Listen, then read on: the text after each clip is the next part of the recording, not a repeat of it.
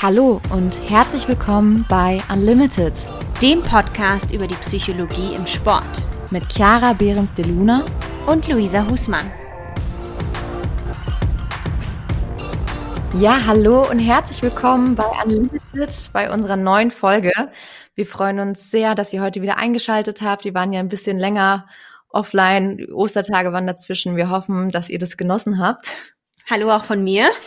Ähm, ja, wir, wir freuen uns sehr, heute einfach wieder da zu sein und wir sind super dankbar auch für euer ganzes Feedback, was wir zur letzten Folge auch bekommen haben, zu den ganzen Sportarten, die euch interessieren. Und wir haben uns vor allem auch besonders gefreut, dass da auch ein paar ja, Randsportarten dabei waren, nicht so diese Mainstream-Sportarten, dass wir auch sowas wie Snooker, E-Sport, Ballett, also dass ihr auch solche Dinge mal erwähnt habt und wir freuen uns auch schon sehr, die dann auch ja aus psychologischer Perspektive dann in unserem Podcast mit euch zu beleuchten.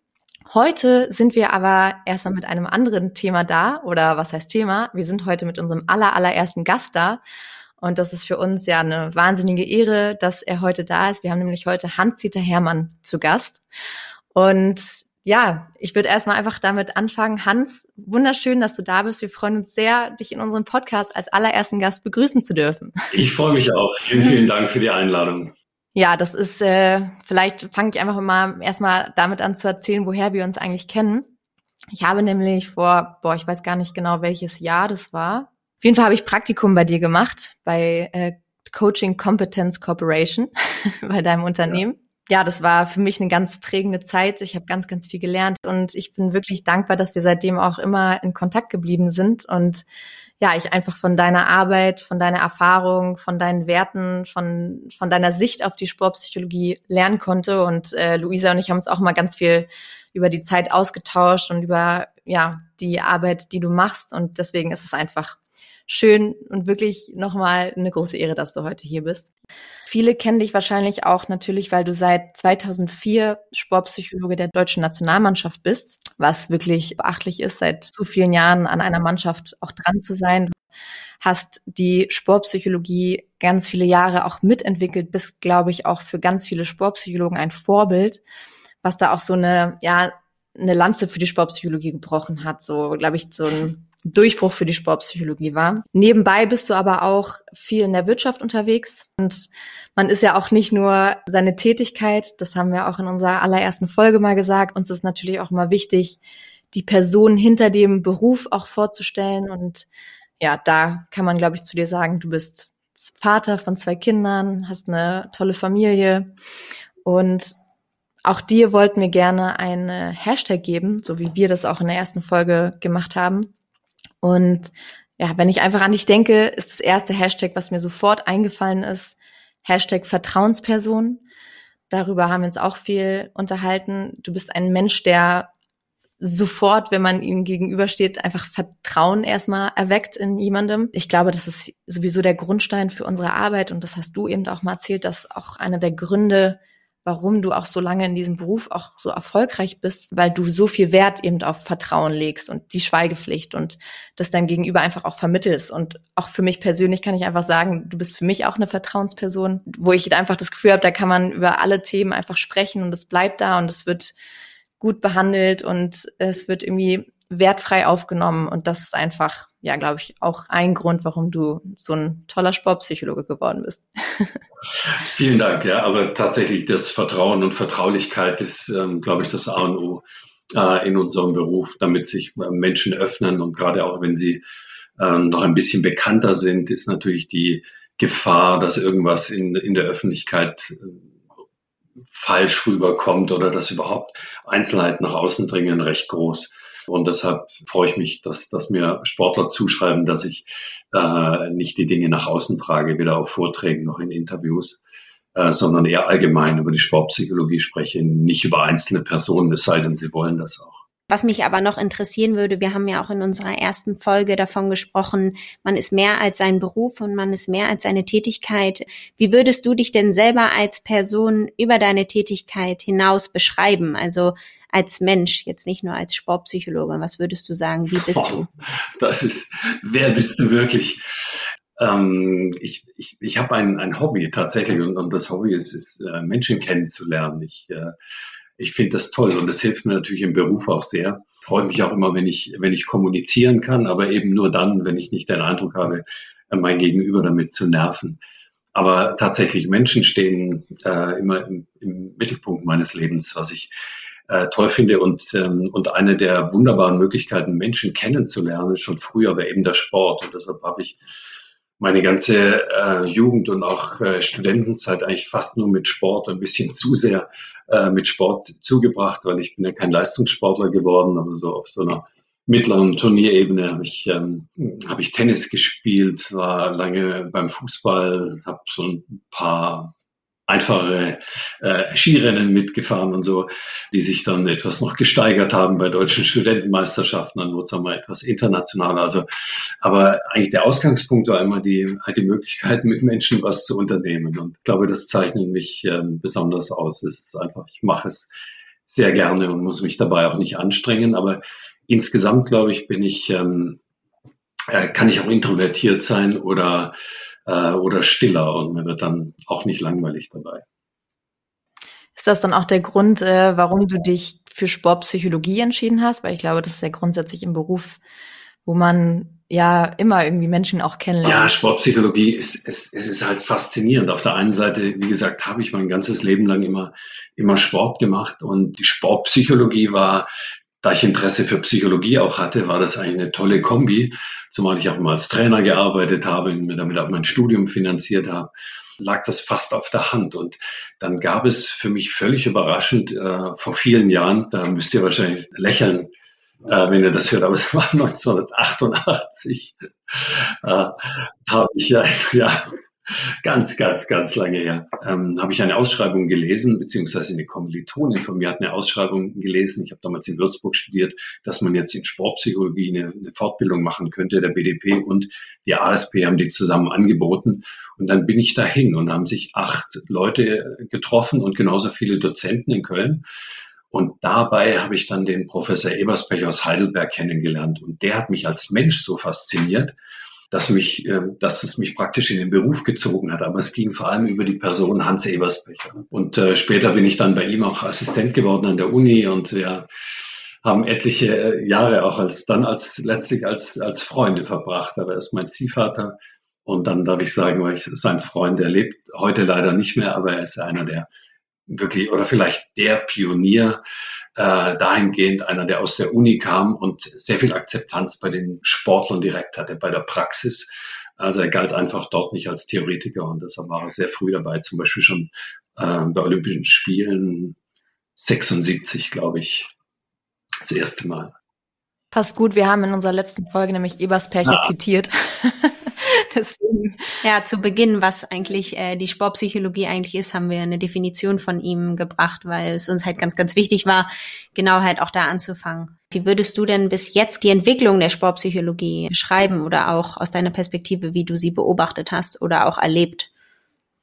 Und die Sportpsychologie war in den, in den 80er und 90er Jahren vor allem ein, ähm, ein Interessensgebiet von Leuten, die in irgendeiner Weise Erfahrung hatten. Also das haben einzelne Bundestrainer, einzelne Sportler, bekannte Sportler. Da muss ich auch nochmal zurückgreifen auf Hans Ebersbecher. Da waren so Skiweltmeister wie Frank Wörndl ähm, und Arndt Schmidt, ein Fechtolympiasieger.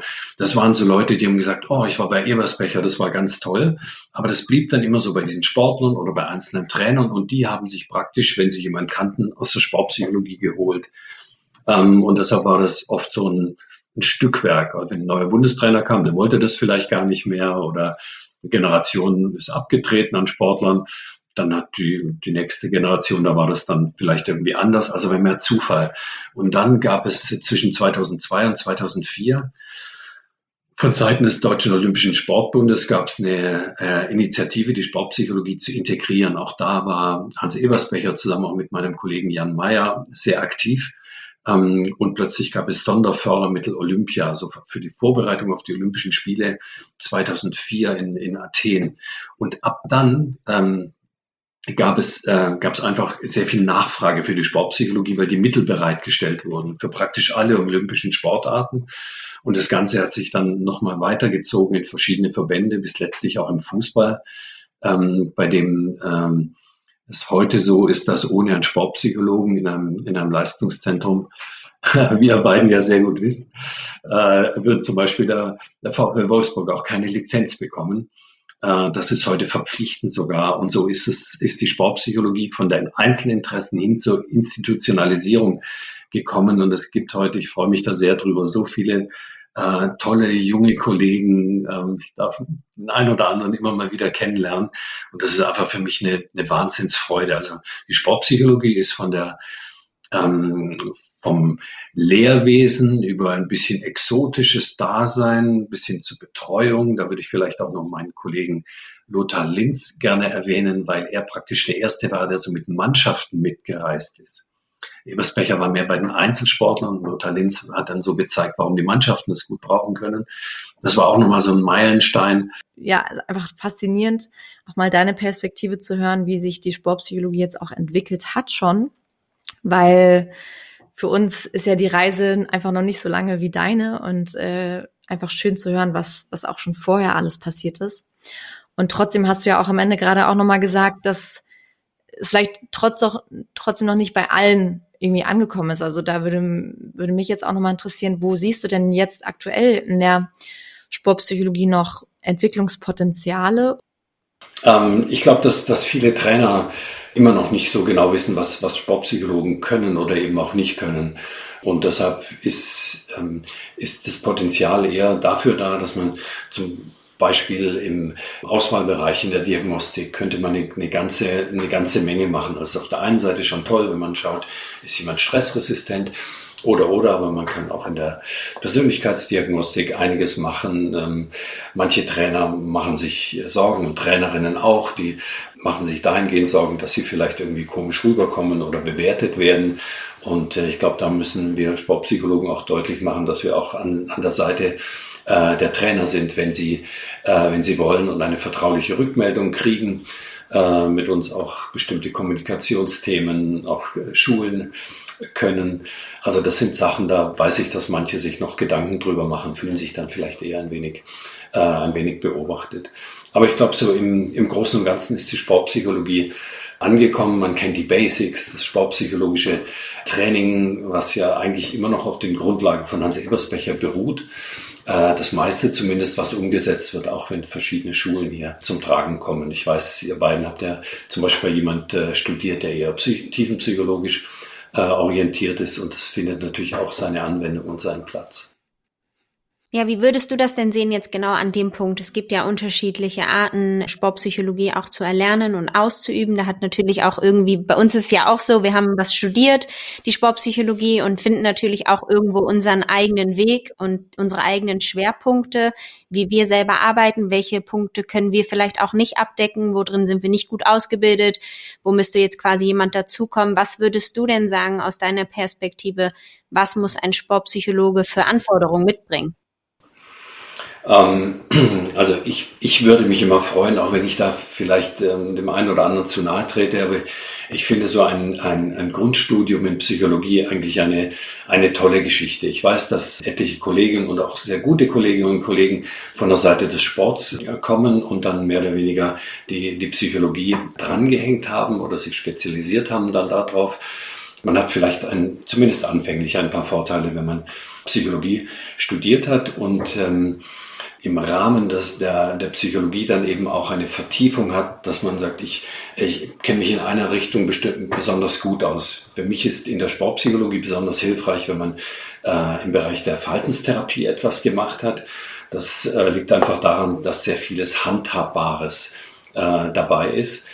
Aber es gibt tatsächlich, ähm, und ihr seid die besten Beispiele dafür, viele Möglichkeiten, zunächst mal ein, eine psychologische Basis zu haben, äh, ein hohes sportliches Interesse und dann ist sehr vieles natürlich auch wie die therapeutischen Kollegen beispielsweise. Man, man, man lernt auch äh, mit den Klienten, die man hat. Man kommt dann weiter. Man muss Fortbildungen machen. Äh, und da sollte man sich nicht verschließen. Ähm, Intervision, Supervision. Eigentlich das, was unser Fach so auszeichnet, da, dabei lernt man am meisten. Aber ich glaube, etwas muss jemand auf jeden Fall mitbringen, nämlich eine bestimmte Art von Herzblut für den Sport, weil Sport ist ja ähm, etwas, das äh, nicht jeder unbedingt sich als Beruf vorstellen könnte, sondern es ist einfach manchmal etwas, sagen wir mal, sinnfreies, dass Menschen sagen, das Wichtigste für mich ist, über eine Latte zu springen oder eine Kugel weit zu stoßen. Aber es das ist eben das Faszinierende, sich vorstellen zu können, dass Menschen sagen, da drin finde ich einen, einen Weg für mich und dass man sie auf diesem Weg ein ganzes, ganzes Stück begleitet, ohne dass man unterscheidet, was ist eine tolle Sportart, eine weniger tolle Sportart. Und es ist natürlich auch in, in vielen Bereichen ganz, ganz viel Hobby. Also man verbringt oft äh, Tage und Wochen bei Sportlern auf Wettkämpfen oder in Trainingslagern, können eigentlich so in der Form gar nicht vergütet werden, es sei denn, es bei diesen Hochprofisportarten äh, und hat entsprechende Verträge. Ganz vieles bleibt auch mal zumindest in den ersten Jahren auch, bleibt sehr viel Hobby und, und eigene Begeisterung. Deshalb glaube ich, ist neben einer fachlichen Ausbildung, die dann noch in, in eine spezifische Richtung gehen kann, wie ich es vorhin deutlich gemacht habe, das Herzblut für den Sport ganz entscheidend. Wir haben es ja auch schon viel ausgetauscht und du sprichst ja auch manchmal von dir selbst als den Anwalt der Athleten. Vielleicht ähm, kannst du ja auch noch mal kurz sagen, was das eigentlich für dich bedeutet oder was da eigentlich dahinter steckt für dich? Ja, ähm, also ich, ich sehe meine, meine Aufgabe, wenn ich, ähm, äh, wenn ich irgendwo hinkomme, wenn ich jemanden kennenlernen darf und mit dem ein Stück arbeiten darf, dann gibt es ja sehr unterschiedliche Interessen, auch im professionellen Bereich, ähm, was, äh, was aus dieser Arbeit entstehen soll.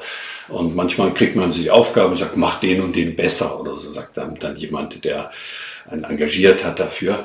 Äh, und im Zweifelsfall, und das wollte ich mit diesem Begriff mal, den ich mal geprägt habe, ausdrücken, im Zweifelsfall ist für mich immer wichtig, äh, wie geht es der Sportlerin oder dem Sportler in dem Moment. Meine Aufgabe ist nicht, mach den irgendwie besser, sondern ich gucke mir zuerst den an, was, äh, ähm, was ist bei jemand los, dass vielleicht gerade etwas nicht so gut läuft, wie er oder sie es eigentlich kann. Ähm, und äh, versuche dann eben auch an den Stellen, die mich vielleicht ursprünglich engagiert haben, ähm, schon deutlich zu machen, dass wir es hier mit einem Menschen zu tun haben, der aus ganz unterschiedlichen Richtungen eventuell da drauf guckt, vielleicht auch gerade seine, äh, seine Themen hat. Also ich versuche in erster Linie die Sportler zu schützen äh, und ihnen weiterzuhelfen und nicht irgendwelche Aufträge von anderen zu erfüllen.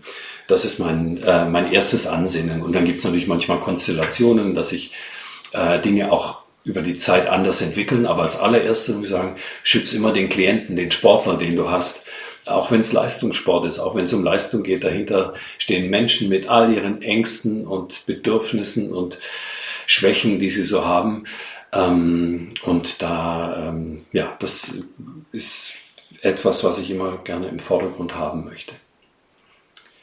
Ja, spannend. Also ich habe über diesen Begriff, also ehrlich gesagt auch noch nie so richtig nachgedacht, was macht total Sinn. Also für mich ist es auch ganz entscheidend oder wir, wir sprechen auch bei uns auf der Arbeit viel über das Thema, warum machst du das eigentlich? Ne? Also warum spielst du eigentlich Fußball oder warum bist du eigentlich Trainer? Und für mich war mir auch immer klar, mein Warum ist, sind die Athleten oder die Athletinnen. Ähm, mein Warum ist für sie einfach zur Arbeit zu kommen und mein Bestmögliches zu tun, damit es ihnen am Ende gut geht und dass ich im höchsten Interesse der Athleten und Athletinnen auch handle.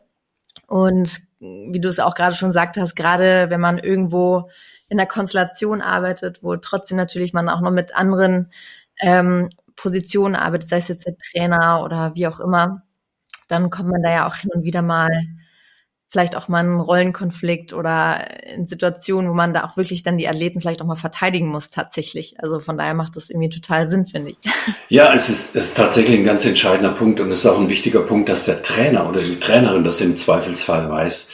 Und ähm, wenn, es, wenn es etwas gibt, über was ich mich ganz besonders freue, ist immer, wenn ich bei Mannschaften dabei sein darf wo, wo mir sowohl aus dem Trainerteam die Menschen vertrauen, als auch aus dem Sportlerbereich, weil die eben manchmal etwas unterschiedliche Interessen auch da sind. Aber trotzdem kann ich immer nur mit Trainern arbeiten, denen ich vorher gesagt habe, wenn es eng wird, ich stehe auf Seiten der Athleten. Ja, sie sind die, die Schwächeren in dem, in äh, die schwächeren Glieder in, die, in dieser Kette. Äh, und deshalb brauche ich auch vom Trainer oder von der Trainerin die, äh, das klare Go dafür, äh, dass ich so handeln darf, dass ich meine Schweigepflicht einhalten darf und so weiter. Und deshalb kam ich da zu diesem Begriff. Aber du hast es sehr wunderbar gerade angesprochen. Es geht auch die mögliche, den möglichen Rollenkonflikt, der dahinter steht. Und da muss man sich dann positionieren. Ja, wir haben halt auch oft äh, selber den Begriff jetzt nicht Anwalt benutzt, sondern halt Ort des Vertrauens, weil natürlich im Sport die Menschen daran gewöhnt sind, dass irgendwie Informationen auch geteilt werden, um halt den Menschen aus dem Leistungssport halt irgendwie besser zu machen, aber halt genau unsere Arbeit als äh, Sportpsychologe oder Sportpsychologin halt genau das ist, Menschen einen Raum zu geben, wo sie frei sprechen können, wo man halt nicht wertet und versucht, die richtige, für sie angemessene Lösung zu finden. Sie natürlich nicht dabei in dem Sinne einen Ratschlag Ratschlag zu geben, sondern halt sie zu begleiten und ihnen wesentliche Fragen vielleicht auch zu stellen. Und da würde mich mal aus deiner Perspektive interessieren, was würdest du denn sagen, sind die No-Gos als ähm, Sportpsychologe oder Sportpsychologin, die man äh, ja machen könnte? Was wäre denn das? Ähm, also der, das, das größte No-Go ist tatsächlich, finde ich, ist das äh, das Quatschen, ja, das, das Sprechen über das, was man, was man erlebt. Wie gesagt, es sei denn, man hat Athletinnen oder Athleten, äh, die das anders sehen oder, oder einem auch sagen, nee, ich kann es gerne dem und dem erzählen, keine Frage. Aber äh, es ist zum Beispiel, wenn man mit einer Mannschaft unterwegs ist, ähm, ist das ja auch ein großer Jahrmarkt, so zum Beispiel rund um die, äh, um die Physiotherapeutin, so viel los, man trifft sich, jeder bringt sich mit ein, jeder weiß irgendetwas.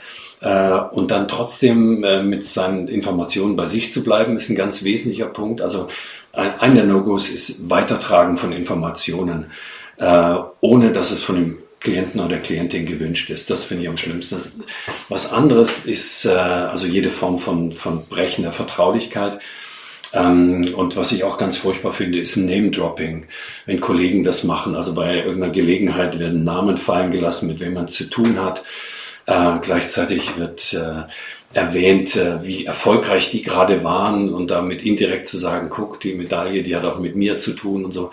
Äh, sowas, ich mag's nicht. Ich, ich kann es zwar manchmal verstehen, weil wir oft so im Hintergrund arbeiten und manchmal wünscht man sich schon auch, dass, sagt, dass so Sportler mal sagen, hey, äh, der oder die hat mir doch auch so, so geholfen. Aber ich glaube, da müssen wir uns einfach zurückhalten. Sportpsychologie ist Hintergrundarbeit und ähm, und deshalb ist dieses nach außen tragen und vor allem das Zuschreiben von, äh, von Erfolgen. Ja. Ich als Sportpsychologe bin gut, wenn der Athlet oder die Athletin was erreicht hat. Ähm, das passt nicht. Ich ähm, glaube auch von mir selber sagen zu dürfen, ich habe schon äh, oft genug nicht ideal gecoacht oder mit jemand gearbeitet und der war dann sehr erfolgreich. Und, und ein anderes Mal aus meiner fachlichen Sicht äh, war die Zusammenarbeit sehr gut, aber letztlich stand vielleicht mal aus anderen Gründen äh, der, der Erfolg nicht so da. Das hat nicht so funktioniert. Äh, deshalb war man aber sportpsychologisch nicht schlecht. Also dieses, ähm, dieses sich selber in der Öffentlichkeit bewerten lassen anhand von erfolgreichen Athletinnen und Athleten oder Mannschaften, äh, das finde ich nicht okay. Ich finde es äh, total spannend, was du sagst. Ähm, das ist auch etwas, wo wir uns auch schon ein paar Mal drüber unterhalten haben, dieses im Hintergrund arbeiten. Und das ist auch etwas, wo Luisa und ich, also wir uns auch drüber unterhalten, weil natürlich ist es irgendwie so, als Sportpsychologe bist du einfach im Hintergrund und es wird wahrscheinlich relativ selten passieren, dass irgendwo mal jemand sagt, ey, gut, dass er psychologisch gearbeitet hat, das hat ihm irgendwie echt geholfen. Und trotzdem ist ja Sport auch so ein System, wo viele einen Anteil von dem Erfolg von Athleten auch irgendwie haben wollen. Und das ist ähm, auch eine Diskussion, die häufig auch, also ich auch schon häufig miterlebt habe, untereinander von, von Sportpsychologen zu sagen, hey, aber können wir denn nicht, um die Wertigkeit der Sportpsychologie zu erhöhen, sagen, mit wem wir arbeiten, damit wir akzeptierter werden in dem System oder so. Das ist, glaube ich, so eine so eine Grunddiskussionspunkt, äh, wo auch, sage ich mal, wirklich Philosophien teilweise aufeinanderprallen, auch innerhalb der Sportpsychologie. Und deswegen ist es uns eben auch ganz wichtig, was du dazu sagst, weil, wie ich es auch eingangs schon gesagt habe, du bist, glaube ich, ein Vorbild und wir wollen ja auch hier mit unserem Unlimited Podcast Aufklärungsarbeit schaffen und auch Klarheit darüber schaffen, was vielleicht auch einen guten Sportpsychologen ausmacht. Und ähm, ja, mich würde einfach an der Stelle interessieren, also du arbeitest ja wirklich sehr stark im Hintergrund, obwohl du schon so lange bei der Nationalmannschaft dabei bist. Ähm, findet man gar nicht mal so viel von dir im Internet, irgendwelche Interviews oder Artikel. Also da bist du ja wirklich sehr, sehr zurückhaltend und ähm, ich glaube, dass das auch etwas ist, was dich eben auch ganz stark ausmacht. Und da würde mich einfach mal interessieren, wie oder wann fühlst du dich denn in deiner Arbeit gewertschätzt? Äh, wenn wir, ähm, wenn wir Sportler ein Feedback geben, das äh, finde ich, finde ich wunderbar. Ich, natürlich, also ich will da auch nicht, nicht übermäßig uneitel klingen. Äh, wenn was Nettes in der Zeitung steht, darüber freue ich mich natürlich auch. Das, das finde ich toll und das ist auch eine Form von Wertschätzung. Und ich habe, ich hatte das, das große Glück, zum Beispiel bei der Fußballnationalmannschaft, ähm, dass mir, dass mir äh, Oliver Kahn, der damals Kapitän war, als ich äh, dazu kam, so lange ist das her, ähm, äh, auf einer Pressekonferenz äh, gesagt hat, wie wichtig das ist, dass ich da bin. Ja, das hat er der, der internationalen Presse gesagt.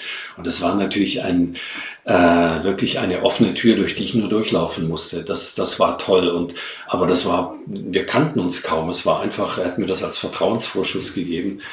Und das war, war fantastisch. Ähm, ähm, wenn man so ein Glück hat, ähm, was ich den Kolleginnen und Kollegen auch wünsche, dann ist es auch wesentlich leichter. Aber meine, äh, meine, meine stärkste äh, Rückmeldung ist immer, äh, wenn Sportler sagen, das hat mich weitergebracht oder eine besondere Wertschätzung entsteht dann immer noch oder ich erlebe es dadurch, äh, dass mich jemand weiterempfiehlt. Oder vielleicht sogar dann sagt, oh, in meiner Familie gibt es das und das, könntest du da auch mal schauen oder können wir uns zwischen den Spielen mal sehen oder oder. Äh, das finde ich toll. Also wenn, wenn sich Arbeit einfach äh, fortsetzt. Ja, das stimmt. Was mich natürlich jetzt brennend interessiert, du ähm, hast ja auch von Anfang an erzählt, dass du ein Mensch bist, der sich für die Geschichten von Menschen interessiert, eigentlich von schon immer und dann natürlich das in der Sportpsychologie auch irgendwo mitgefunden hast, dass Menschen dir sehr wahrscheinlich einfach ihre Geschichten ähm, auch anvertrauen. Wie ist das denn bei dir, ähm, wenn du sehr, sehr viel Zeit den Menschen gibst? Ähm, wie viel Zeit gibst du dir dann? Also wenn wir jetzt an den Punkt der Psychohygiene gucken, ähm, wie nimmst du dir Raum und Zeit für dich in deinem ähm, Alltag auch?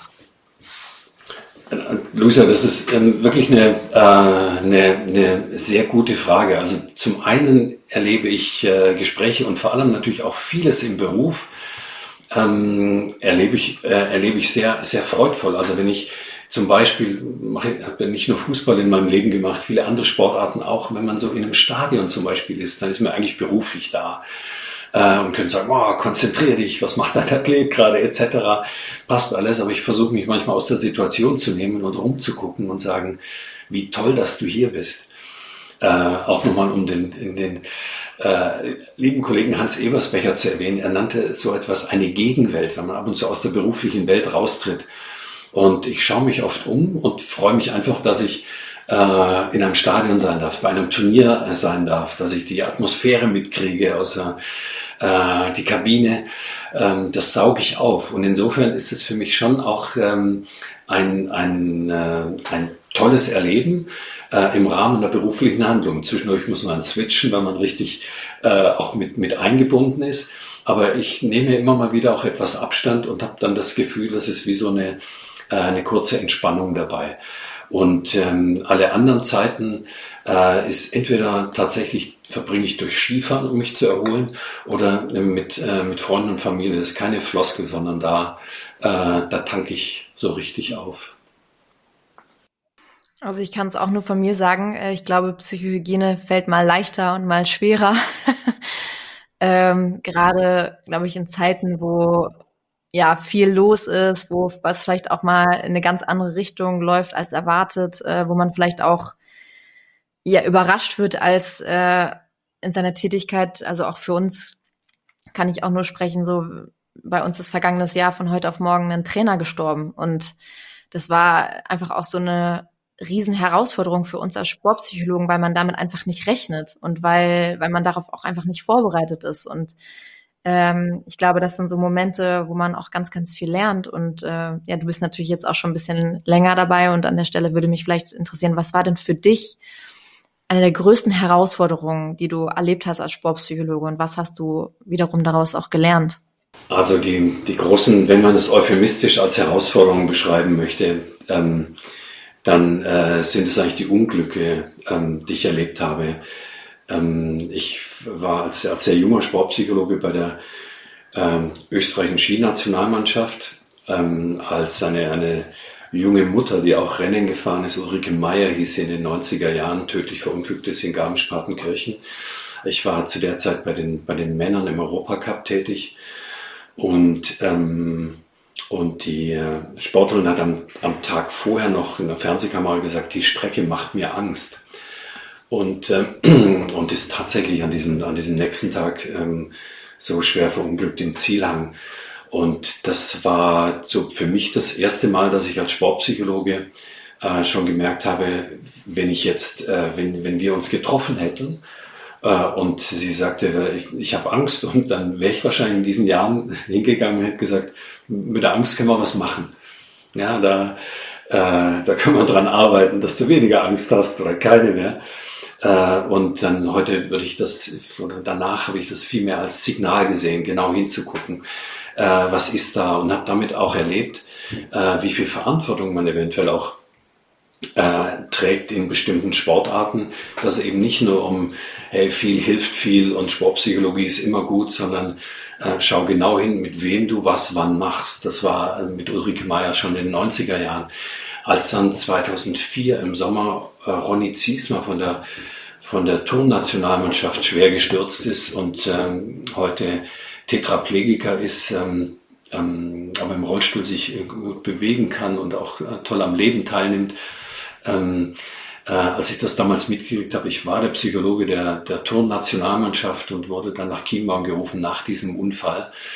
Ähm, und auch da ist nochmal deutlich äh, in verschiedenen Sportarten äh, könnte es auch sein, dass man mit bestimmten Themen, die man in der Sportpsychologie vertritt, wettkampfnahes Training etc., ähm, dass man sehr genau äh, hinschauen muss, sind eigentlich Sportler schon so weit, ähm, sie an bestimmte Grenzen auch zu bringen?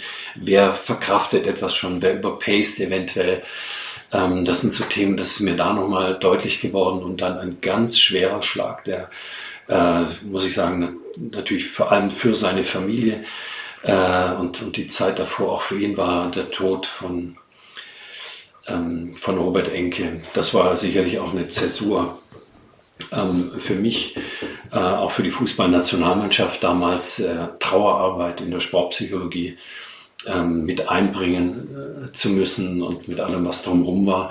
Aber das sind die drei Erlebnisse, die mich schon auch geprägt haben, vielleicht noch vorsichtiger gemacht haben, neben aller großer Freude und Euphorie, die es im Sport gibt, gibt es eben auch diese andere Seite. Und Menschen tragen eine ganze Menge mit sich rum ähm, was sie auch nicht eventuell auch in vertraulichen Gesprächen vielleicht gar nicht sofort offenbaren. Und ähm, ich habe einfach gelernt, guck immer nochmal hin und nochmal hin und spüre auch die Verantwortung, die du hast, aber gleichzeitig natürlich auch, und kann ja nicht nur voller Verantwortung so mit, äh, mit gesenktem Blick äh, durch die Hallen und durch die äh, Stadien laufen, gleichzeitig aber auch diese, diese Freude am Sport mitzuleben. Also es ist tatsächlich, es ist, es sind beide Seiten, aber diese drei Ereignisse haben mich enorm geprägt.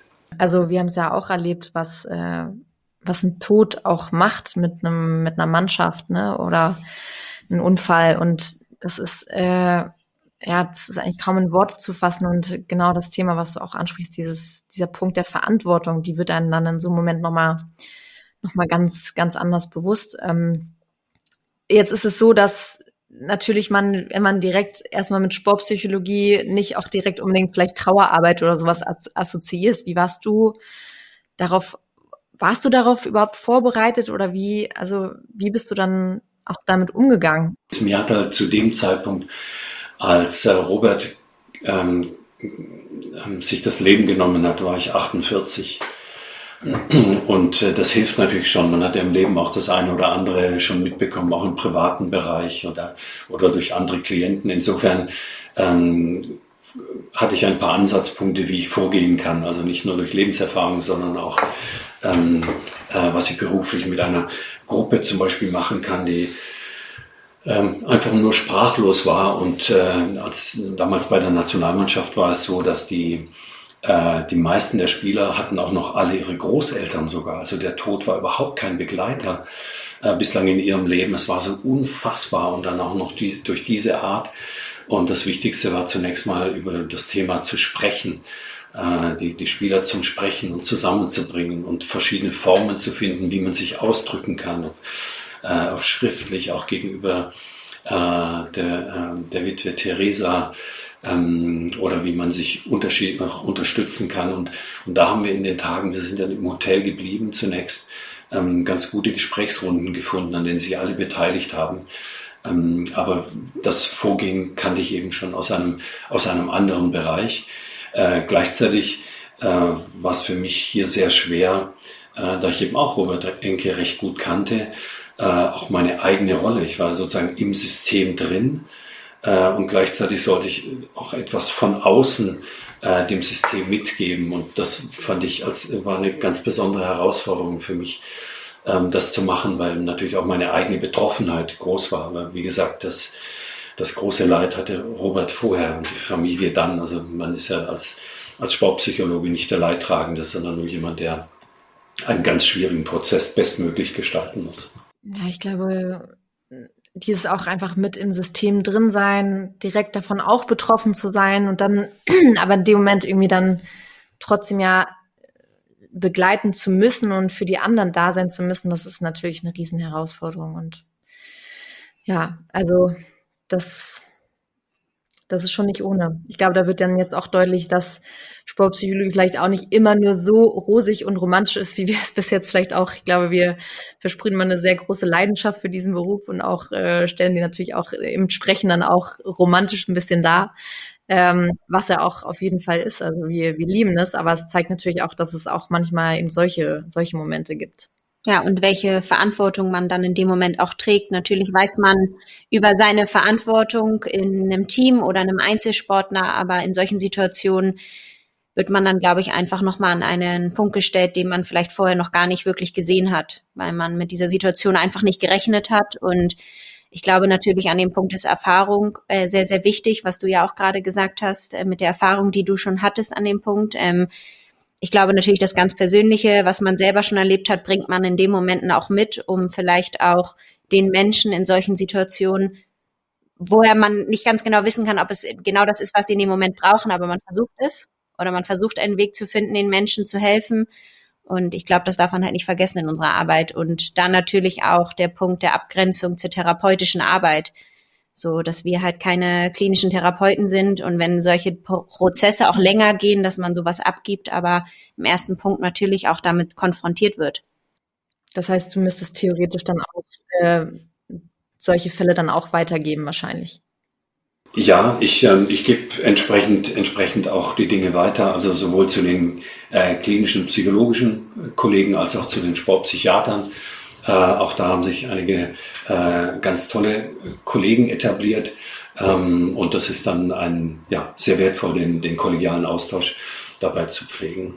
Das ist, aber ihr sagt das, habt das gerade sehr, sehr schön angesprochen. Ich finde gerade, das ist auch ein Teil der Faszination der Sportpsychologie. Es gibt schon diese traurigen Elemente auch da, wo man sagt, Mensch, Verantwortung und so, die man, die man trägt. Aber ganz vieles ist natürlich faszinierend. Also Psychologie ist ja schon so ein tolles Fach und das im Sport ausleben zu können und da Teil einer Geschichte zu sein. Ja, ich, äh, deshalb freue ich mich eben auch, wie ich es vorhin gesagt habe, an euch oder auch an den anderen jungen Kollegen, so mit dieser Euphorie da reinzugehen, weil es ist ja wirklich, das ist, wenn man ein bisschen Glück hat, ist das ja ein Geschenk, ne, wo man seinen Beruf da ausüben kann, was man sieht. Ähm, und, äh, und da ist die, äh, ist die, die, die Faszination für das Ganze steht für mich nach wie vor vorne an. Und diese Faszination würde ich immer gerne auch an, an jüngere Kolleginnen und Kollegen weitergeben, weil es ist einfach, es ist doch ich finde, es gibt nichts Schöneres. Das stimmt. Was uns mal noch interessieren würde, eine bisschen andere Form der Frage. Wie würdest du denn selber ähm, den Beruf des Sportpsychologen als Planeten beschreiben? Also was für eine Flora und Fauna gibt es da? Vielleicht welche Menschen leben auf diesem Planeten? Ähm, ja. An der Stelle äh, vielleicht kurzer Hintergrund dieser Frage.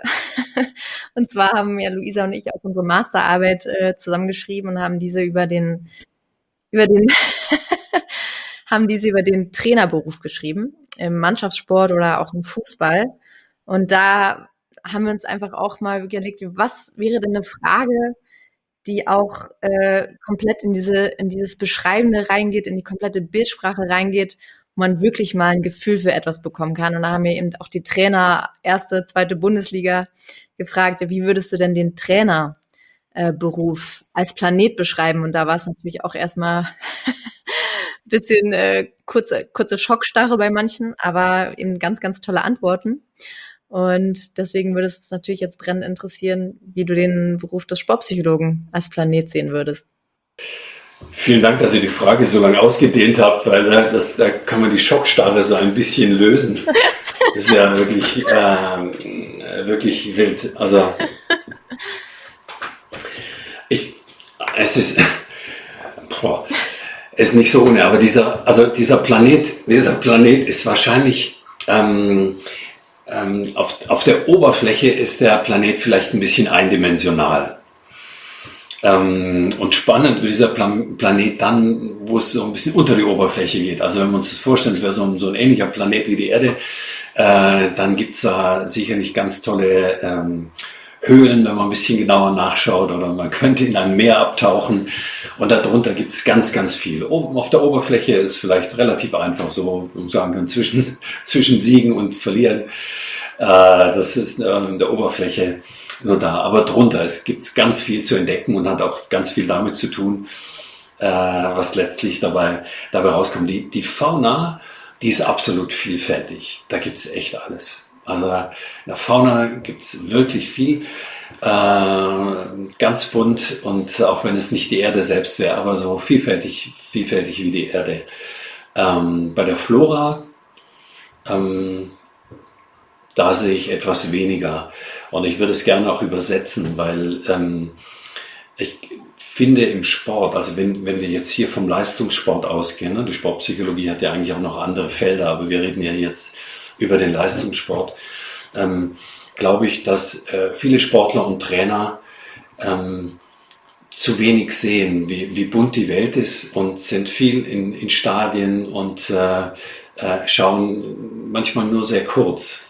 Und äh, insofern würde ich sagen, die, die Flora, also das, was das Drumherum ist, ähm, da, da könnte mehr sein. Ich würde mich über äh, Trainer und Athleten freuen, die, die noch mehr manchmal über den Tellerrand hinausschauen und äh, nicht so sehr auf dieses Gewinnen und Verlieren äh, auf dieser Dimension nur wandeln. Deshalb würde ich sagen, ein, ein karger Planet mit richtig tollem Tiefgang, Höhlen und, äh, und, äh, und Tiefsee, äh, mit bunten Lebewesen in, in allen Richtungen. Alle haben ihren Platz dabei und können sehr, sehr unterschiedlich sein. Das ist wirklich eine Frage, auf die ähm, auf die kommt man nicht so schnell mit einer Antwort. Deshalb habe ich hier gerade so rumgegackert. Nee, das ist ja äh, völlig normal. Ich meine, im Endeffekt, wann beschreibt man mal seine Arbeit oder seine Tätigkeit als äh, Planet? Also das haben wir eigentlich auch noch nicht gemacht, ne? Nee, haben wir noch nicht gemacht. Luisa, wie siehst du denn den Planet? Unseren Planeten? Das ist gar nicht so einfach. Aber ich denke, ähm, ja, boah, das ist echt schwer. Ja, wir fragen immer, aber haben uns also, selber das gar nicht, noch gar nicht so überlegt, aber. Wenn ich das gewusst hätte, dass ihr da auch keine Antwort drauf habt, wäre ich ja sehr selbstbewusst, hätte ich dann die Frage verweigert. Also für mich äh, ist eigentlich wirklich spannend, darüber nachzudenken. Also ich glaube, da sind wir auch wieder an dem Punkt, wir zwingen immer unser Gegenüber in die Selbstreflexion, aber man muss es ja selber eigentlich auch mal machen. äh, ja, also wenn ich mir den Planet vorstelle, der Sportpsychologie, dann ist er für mich aber wirklich extrem bunt. Also ich, bei mir kommt sofort diese Assoziation auch Vielfältigkeit, weil er so, so viele Themen hat und, und für mich Sportpsychologie einfach ein Querschnitt auch des Lebens und der, der Menschen ist generell und da kommt für mich sofort alles, also Kulturen, Sprachen, Religionen, ähm, Werte, also einfach alles, was Menschen ja generell so vielfältig macht. Und das steckt für mich irgendwie auch automatisch dann auch da drin. Deswegen stelle ich mir wirklich einen Planeten vor, der richtig, richtig bunt ist, mit ganz, ganz viel Farbe. Ähm, aber gleichzeitig irgendwie trotzdem auch manchmal ein bisschen düster ist, weil äh, da eben Rückschläge kommen, auf die man vielleicht nicht vorbereitet ist, weil, äh, weil vielleicht manchmal an manchen Stellen die Sportpsychologie noch gar nicht so weit ist, wie man sich das vielleicht auch manchmal wünscht. Ähm, dass man manchmal auch ein paar Mauern hat, die einem den Weg auch versperren, ähm, weil, ja, weil das Gegenüber vielleicht noch gar nicht so sehr bereit ist für diese Arbeit. Ähm, also dass man auch immer wieder mal so ausgebremst wird und die Wege nicht auch unbedingt immer gerade sind und glatt, sondern auch manchmal ein bisschen hügelig und steinig und ja. Ja, ich habe jetzt auch was. Ja? Äh, ja, habe ich. Hatte ja jetzt kurz einen Moment, äh, darüber nachzudenken. Äh, wenn ich an den Planeten des Berufes Sportpsychologie denke, habe ich direkt auch einen sehr, sehr bunten Planeten vor mir, aber mit sehr, sehr viel Wachstum. Also für mich ist es nicht nur Vielfältigkeit, sondern auch der Punkt des Wachsens. Ähm, und da kommt für mich auch die Pflege dahinter. Also ähm, der Planet dieses Berufes muss gepflegt werden. Er muss irgendwie, denke ich dann halt an Pflanzen, die gegossen werden müssen, um die man sich kümmern muss, nicht nur wir um uns selber in unserer, wie wir vorhin auch gesprochen haben, Psychohygiene, um gute Vorbilder zu sein, um im Leistungssport auch äh, zu unterstützen und zu helfen, sondern einfach insgesamt. Ähm, ich sehe mich in meiner Arbeit halt einfach, ich versuche Menschen in ihren ähm, Befindlichkeiten und ihren Themen zu unterstützen und zu begleiten, um irgendwie auch der Welt zu helfen, gesünder zu sein, was natürlich ein hoher Anspruch ist im Leben, aber einfach da zu sein und dieser Planet ist einfach dafür da, anderen Menschen zu helfen, sie besser kennenzulernen. Ähm, natürlich auch, ähm, wie Chiara gerade gesagt hat oder wie du gesagt hast, dass man Hürden hat oder auch Situationen hat, wo man vielleicht nicht weiter weiß, aber auf jeden Fall ein sehr bunter Planet und der sehr auf jeden Fall noch am Wachsen ist, der definitiv noch nicht ähm, völlig ausgereift ist, sondern irgendwie noch am Gedeihen. So. Manche Bäume sind größer als andere. Wir sind genau. wahrscheinlich so eine mini kleine Pflanze und du bist schon, schon, ein größerer Baum. Baum, der ganz viele Wurzeln, ganz viel Weisheit ausstrahlt. Ein alter Baum. naja, das wollte ich jetzt nicht sagen. Also eigentlich bräuchte man für solche philosophischen Gespräche ein Glas Wein, finde ich, aber. Stimmt, hätten wir jetzt gerade auch gut getan. Ja an anderer Stelle vielleicht nochmal aufgreifen. Ich denke, äh, dass, dass wir da jetzt auch schon über vieles gesprochen haben. Mich würde aber einfach nochmal auch ganz stark interessieren. Ähm, wir sind jetzt neu gestartet mit unserem Podcast Unlimited. Wir wollen Aufklärungsarbeit schaffen und äh, ja, schauen natürlich auch immer auf Menschen wie dich. Und da würde uns einfach mal sehr interessieren, was würdest du dir denn von uns von Unlimited wünschen, was wir innerhalb von unserem Podcast auf gar keinen Fall vergessen dürfen? Also mir, ich, ich, ich freue mich, ich freue mich so sehr über ähm, unser, unseren Beruf, dass ich das, das Wichtigste finde, gerade bei Unlimited, äh, jemanden, äh, der sich für den Beruf interessiert, zu sagen, bleibt dran, das lohnt sich, das ist, ist wirklich eine, äh, eine tolle Geschichte. Wenn ich dann ein klein wenig ausholen darf, als ich ähm, in, in eurem Alter war und Sportpsychologe werden wollte, ein bisschen jünger noch war sogar. Ähm, und da haben mich eigentlich alle belächelt und gesagt, was machst denn du da, was soll das sein? Und, und deshalb ist so ein, äh, ein auch, auch in der Sportpsychologie ähm, lebt ein Traum. Äh, und diese Vielfältigkeit, ihr habt das gerade mit, mit dem Planeten bei euch so beschrieben, äh, wie ihr euch den Planeten vorstellt, diese Vielfältigkeit zu zeigen, diese Freude, die dahinter steckt ähm, und damit auch eine gewisse Normalität für den, für den Beruf zu erreichen innerhalb von Mannschaften, äh, bei Verbänden, Vereinen. Äh, das finde ich wichtig und deshalb mochte ich auch gleich die erste Folge, als ich sie von euch gehört habe, weil es ja doch diese Leichtigkeit und als ich vorhin eben von den von der Verantwortung und der Schwere manchmal auch gesprochen habe, ähm, dann ist es eben nur ein Teil. Äh, aber das meiste andere ist äh, wirklich äh, wenn man den Sport liebt, wenn man die Sportler liebt, zu sagen, komm, Herz in die Hand, lass uns loslaufen. Und wenn ihr das aus verschiedenen Richtungen zeigt, Leute, die ganz unterschiedlich arbeitet, ihr habt vorhin zum Beispiel auch von E-Sport, da kann man schon gar nicht mehr von Randsport sprechen, Millionen betreiben E-Sports ähm, dass er vielleicht ein paar, ein paar Grenzen auch, auch niederreißt und sagt, hey, da erweitern wir das, das klassische Bild der Sportpsychologie, aber wir zeigen, die Psychologie ist irgendwie auch sexy und die hat auch was zu bieten. Und da geht's eben, da kann es vielleicht sogar mal ansatzweise auch um Therapie gehen. Äh, auf jeden Fall um Vertrauen, aber um ganz viel Freude und mit, mit in einer bestimmten Lebensphase Dinge zu erreichen, äh, die einen als Mensch glücklicher machen oder wo man seine Ziele erreichen kann. Und sie sind vielleicht auch Pass pro Toto, weil es noch weitergeht, oder sie sind einfach nur äh, ein, ein, ähm, ein Wegmarkierer auf einem, auf einem Weg, der dann irgendwo ganz anders landet. Also, wenn euch das gelingt, zu sagen, Sportpsychologie ist ein, ist ein toller Begleiter auf einem wunderbaren Weg von ganz vielen Menschen, äh, und da gibt's verschiedene Zugänge und da gibt's auch ganz unterschiedliche Sportpsychologen und Sportpsychologen, äh, und trotzdem ist es hochseriös. Ähm, und die Leute, die das betreiben, können Sportlerinnen und Trainer und Trainerinnen äh, weiterhelfen, dann wäre das für mich eine tolle Geschichte. Und ich glaube eben, sowas gibt's in dieser Form und Leichtigkeit und diesem Format nicht. Und deshalb wünsche ich euch da ganz, ganz viel Glück und äh, freue mich sehr, dass ich da der, der Erste sein durfte, der hier bei euch als Gast rein darf. Aber ähm, da kommen noch, äh, weiß, wie ich weiß, ganz tolle Kolleginnen und Kollegen. Ähm, aber ich durfte jetzt mit den Start machen sehr schön für mich. Also war eine wunderbare Erfahrung. Ähm, und äh, ich hoffe, wir haben uns vielleicht in irgendeiner Weise mal zu einem anderen Thema wieder vor dem Mikro oder man sieht sich vielleicht für einen Podcast persönlich. Das wäre natürlich noch schöner. Das wäre natürlich noch schöner. Auf jeden Fall.